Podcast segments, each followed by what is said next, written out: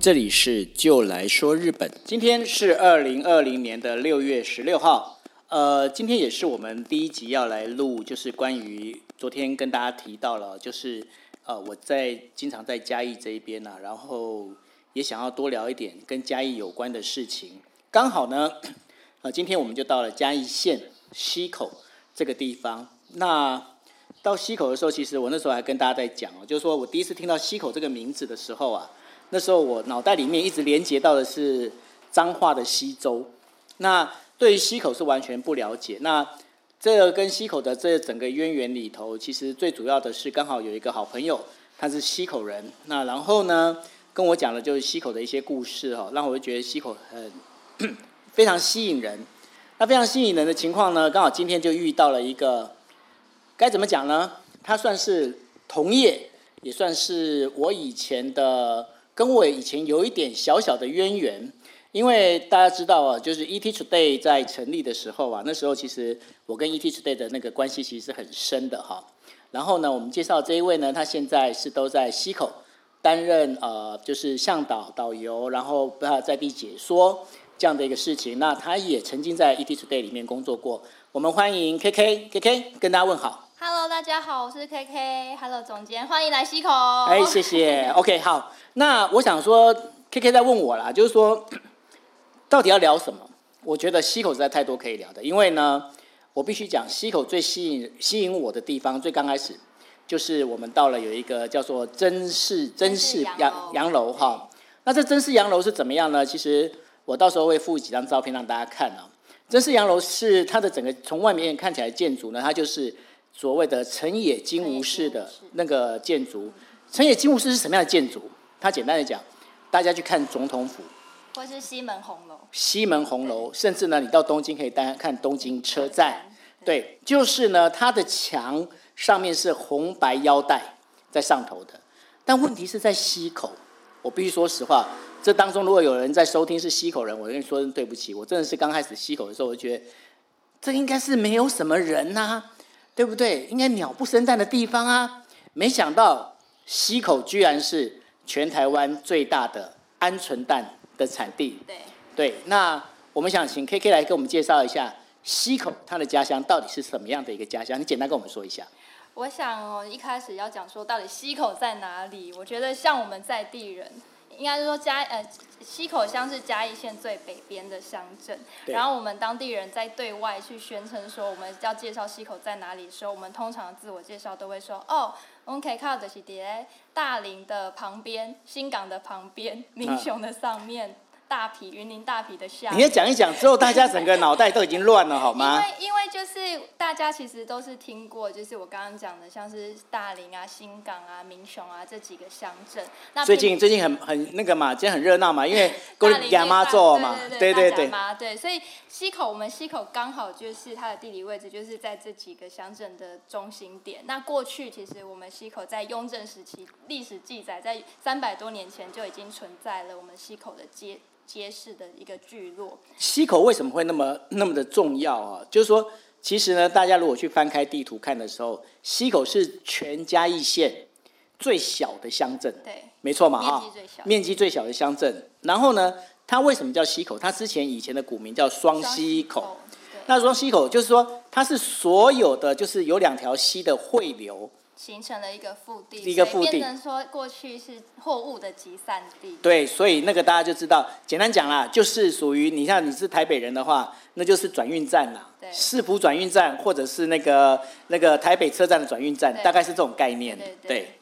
好，那你跟我们讲一下，那溪口，其实我们那天看呃，今天去看了那个就是张继生药房，对，我觉得它里面。很妙哎、欸，有没有觉得像是去了那个武侠小说的场景？对呀、啊，那个连地板哦，因为我们大家现在很难想象，那地板都是用泥土夯实的，对，对，因为过去我们我们现在，其实我们长大，如果地板没有磨石子地，至少要铺个地砖什么的、哦对。对他连那个都没有哎、对，因为它那一间其实就是百年，的，它是我们整个中正路老街最早的一间清代的街屋。是对，所以呃，它的像它的地板或者是它的那个屋屋梁上面，其实它全部都是块木嘛，那全部都是木头的屋。然后其实，在它的房子外面，我们还是可以看得到清代的所谓的燕尾砖，它的砖头。燕尾对砖它，的对嗯它的柱子，所以它其实就是还是保留在百年前原汁原味的一个一个场景一个场域。对，因为呢，其实大家如果说有机会来到溪口，然后你去看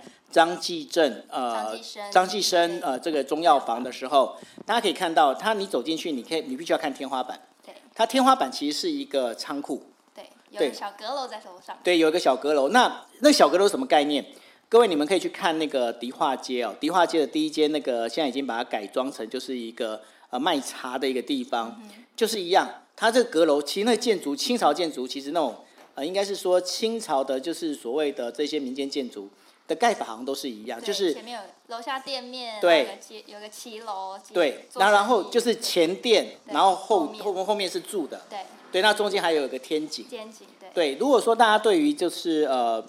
迪化街的那个老街是喜欢的，那我相信来到溪口的这个老街，你也会更喜欢它。对，而且你会看到是在还没有转型成大稻城现在那个样子之前，更原汁原味的一个老街风貌。你现在是在雕大道城吗？我喜欢大稻城，我也你期待溪口未来或许可以朝朝向大稻城那个方向。因为我必须要跟你讲，在听的其实有大道城造街的人在里面，好 啊，吗？真的 吗？对，欢迎来溪口，给我们一些 建议。是。那另外一点就是说，我想说溪口有很多的有趣的一些呃，包括建筑啦，然后我们刚才已经聊过了，那包括就是它有全台最大的郑成功的塑像。对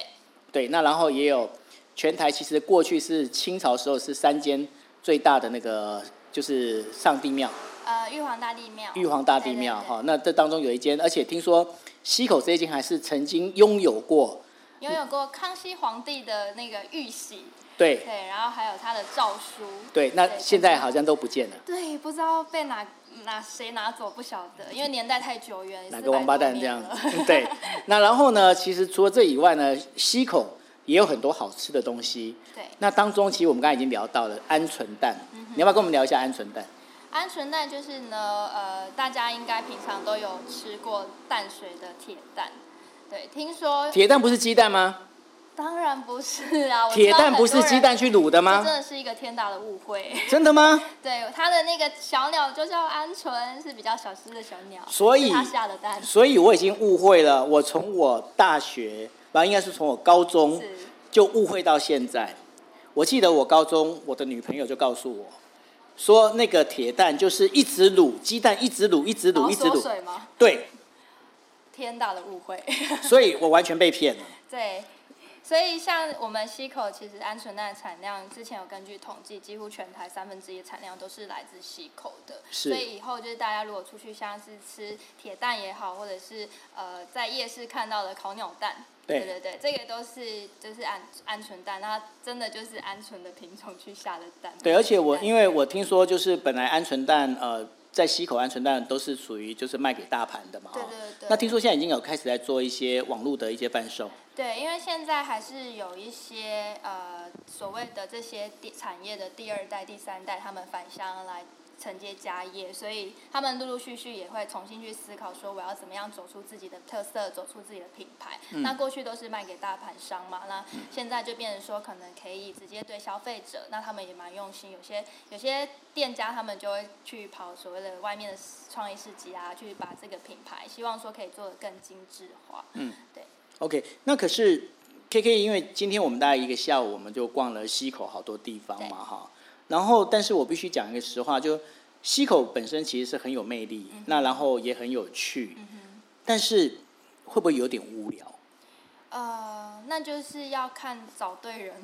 来带你逛溪口，因为我常常说溪口它不是呃所谓的你来，然后只是一个观光打卡的景点，因为毕竟我们这边呃你要说它是很观光的地方，其实是没有的。但是我觉得溪口你真的要有地陪，要有嗯认识的人来带你去走，去听所谓的以前我们一些故事，那才会去感受到说，哦，原来溪口有这么多呃卧虎藏龙也好，或者是说一些很多人真的是你可能走过去，他可能就是一个传统技艺的老师傅，深藏不露的。嗯对，还是要有地陪去去带去带领，然后可以慢慢去发现溪口有魅力的地方。我们今天去逛有一个老市场，是我很喜欢那个老市场，因为感觉那个就很像是我小时候哦，我们那个就是像中伦市场啊那些地方。呃那然后他用那个磨石子磨石的子那个，就是那个算是做成摊摊位的那个盘那个做做起来哦。对。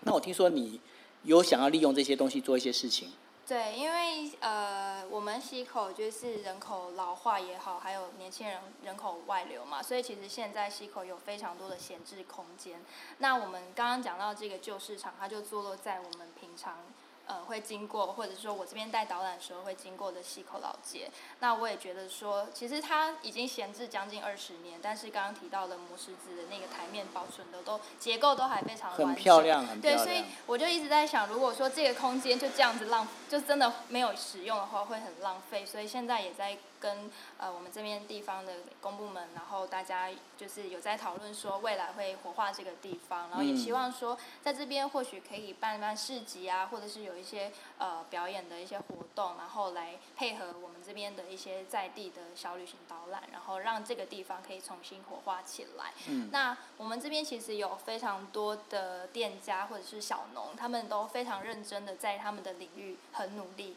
我也希望说可以搭建一个平台，让他们的东西可以对外曝光。可是听说现在你这边在做这些事情，你很缺人手，因为好像很少年轻人可以加进来或怎么样，是不是有遇到这些问题呢？呃，当然，因为呃，就是呃有一句话会说，就是一个人做，你可能可以做很快，可是一群人做，你可以走很久，走得更长远。那其实我是算是从去年底真正驻连在溪口回来做一些家乡推广的事情，那也慢慢的就是。我现在的工作就是走在路上，可能认识人、搭讪人。如果聊过觉得理念合的话，我就会把这个年轻人抠进我的群组。这感觉你很像那个我我以前住在新宿的时候， 人家那个男生去抠那个女生说要不要去拍 AV 啊那种感觉。嗯嗯，有点类似。哦我现在的工作就是一直在搭讪别人。就在搭讪别人对，这样子。然后就是说，其实都有聊过，因为我们我现在在这边也会每个月举办一些青年的聚会，然后也是会呃谁认识谁，然后毕竟我离开溪口其实已经十几年了，所以就是现在重新回来还是要重新认识一些人，所以慢慢就是在抠抠的过程当中，现在也群组里面有大概四十个年嗯轻哼在地的年轻人。是对，那慢慢我们就会开始针对不同的议题，比如说我们也想要出溪口的伴手礼啊，或者是说在导览员的部分，我这边也不是只有我一个人有兴趣，所以未来也会有呃导览员相关的培训的计划。嗯，然后我的目标是希望说，第一就是让溪口的呃，应该说形成一个商业的一个产业产业链嘛，然后让应该说就是让青年可以有机会回来，他不是纯粹做志工，他可能也希望哎，可能回来可以比如接个导览，然后赚个外快，嗯对，或者是说他们自家的产品是真的很好，那他也可以借由市集啊，或是借由一些呃我这边合呃谈的一些合作专案，把他们的商品推出去。那你要不要跟大家介绍一下，你现在回来之后啊，嗯你因为听说你现在都最主要是接一些导览为生， 这样讲应该没错嘛哈应该说算是自由接案，因为我本身就是旅游部落客， ？OK，对，所以就是，但是在现在变成说，可能也有跟学校单位去做带领小朋友认识家乡，就做讲师的部分，然后嗯也有就是对外就是会做一些呃在地的导览。然后那你要不要跟大家简单介绍一下你的导览大概有哪些样式？我知道说有一些到晚上还可以吃饭，嗯哼哼，对，因为现在就是我们溪口其实有非常多的好玩的主题跟资源。那我现在可能比如说我们溪口有竹编的特色，竹编对，竹编，对，它算是一个传呃传统的技艺，但是现在我们其实一直希望说，像我们这边也有布袋戏的彩绘，有捏面人，我们其实一直在思考说要把这些传统技艺的这些艺术。怎么样融入生活，然后融入让旅客来到这边之后，他可以真正去体验手作也好，或者说去了更了解这样的一个记忆的背景。对，所以现在就是如果大家来，你可能可以体验到你自己做一个竹编的小扇子啊，或者做一个花瓶啊、笔筒啊等等的，或者是说你来到溪口之后，我们可以带你去体验捏面人，嗯对，嗯然后还有我们这边也有。嘉义的国宝，对，他是嘉义嘉义县的文化资产的一个老师，做专门做呃布袋戏的布景道具的彩绘。那我们也跟他合作，一起来就是让旅客来做这个体验。那通常这样就是小朋友老少咸宜的活动。那如果像我就是不想做东西，我就想吃吃喝喝也，可以没有这样行程吗？也可也有，就是我这边也会针对我们的那个就是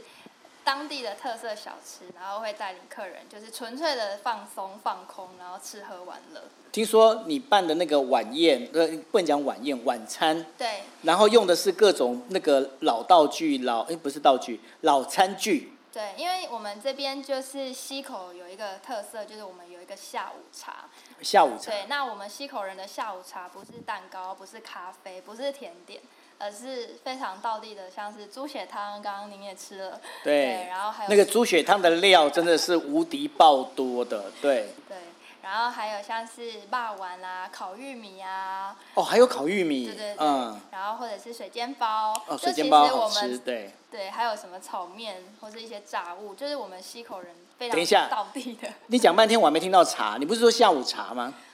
茶的话，我们也有小农自己酿的一些，比如说菊花茶啦，或者者是我刚刚果汁喝的。那个对那个木瓜牛奶，对我们这边的木瓜牛奶跟若里牛奶也很好玩，它是重用点是包装不一样，对它的包装是用塑胶提袋插的细，超级怀旧很，复古，对，对很复古，对。那我曾经就是我们现在也在组织，就是做一个在庙埕庙前面的广场，对，没有，等下就是对庙的前面的一个广场啦，对，对因为在这边哦，就是溪口的庙非常多，对因为溪口呢，其实是大家可能不太知道，溪口呢是呃闽南人跟客家人对混居的一个地方对。那所以呢，这边的庙各式各样，就是反正众神聚集之地啊，简单讲是这样对对对。那像客家人拜的三山国王庙也有，也有对，那然后还有就玄是天上帝，嗯玄天上帝、玉皇大帝玉皇大帝，反正众神都在这边啦。对保非常证来这边保证安全啦对。对对，非常有受到保佑的感觉，对对对对，五百五波比，嘿对对对，然后所以就是我们也会透过希望说我说我这边可以做一个呃餐点的一个串联，然后把我们特色的一些小吃、下午茶全部集结出来，然后就是我会使用很传统的，就是以前板豆腮胡在用的很早期的那种瓷碗，哇对哦，碗盘，然后嗯上面就是有非常精致的一些呃花的彩绘啊，嗯然后非常吉祥如意的感觉。对对，然后就是呈现出来，然后让客人就是有点像是 buffet 的感觉， ，OK。对，在那个氛围下一起吃我们到店下午茶。讲了那么多哦，其实最主要是希望大家呢，真的是有空可以来溪口。但是呢，来溪口会跟会跟大家讲一个重点，就是说不要人太多，嗯因为溪口真的不太适合太多人。对，因为我们也其实很害怕哦，就是说今天宣传完了，一堆人挤进来，那个溪口的味道就不见了。对，因为溪口其实就是要慢慢的，慢慢就是生活慢慢的生活，慢慢的吃，慢慢的逛，然后慢慢听故事。对，然后跟旁边的阿公阿嬷打打招呼，对这样子。其实溪口是很漂亮，然后很令人感动哦。那但是呢，在这个最后，我想大家一定会问说：好，那这样子的话，我想要去听 KK 来导览，嗯我想要去看 KK 的部落格，或者是想参加 KK 的群组对。你要不要简单的用最快的方式告诉我们怎么去网络找到你？好，如果大家呢要关注我的话，可以上粉丝团，然后搜寻 KK 旅世界 Case Journey，就可以在上面找到我的资讯。然后呢，我现在回来溪口，其实也成立了另外一个组织，叫做西英啊。西音啊，怎么西口的西口音啊？对，我们是哦西口的音啊。然后在爸妈眼中，我就是不务正业的死小孩，对所以我成立的组织叫做西音啊，然后生活实验室，就大家在网络上搜寻的话，就可以在 FB 上面找得到。 OK，然后我们也会在呃，就是我们这个音频的那个文字里面，我会把那个 KK 的这些连接啊，我会把它贴在上头，大家也可以去搜寻。那当然，如果大家觉得就是说 K K 在讲的这些故事，他讲溪口的故事，你们会觉得有兴趣的话，也欢迎给我们反馈。那反馈完之后呢，我会再找机会再来跟 K K 聊，因为 K K 这边的故事真的非常多。好，那今天的时间就到这边，那我们谢谢 K K，我们下次见，拜拜。谢谢，拜拜。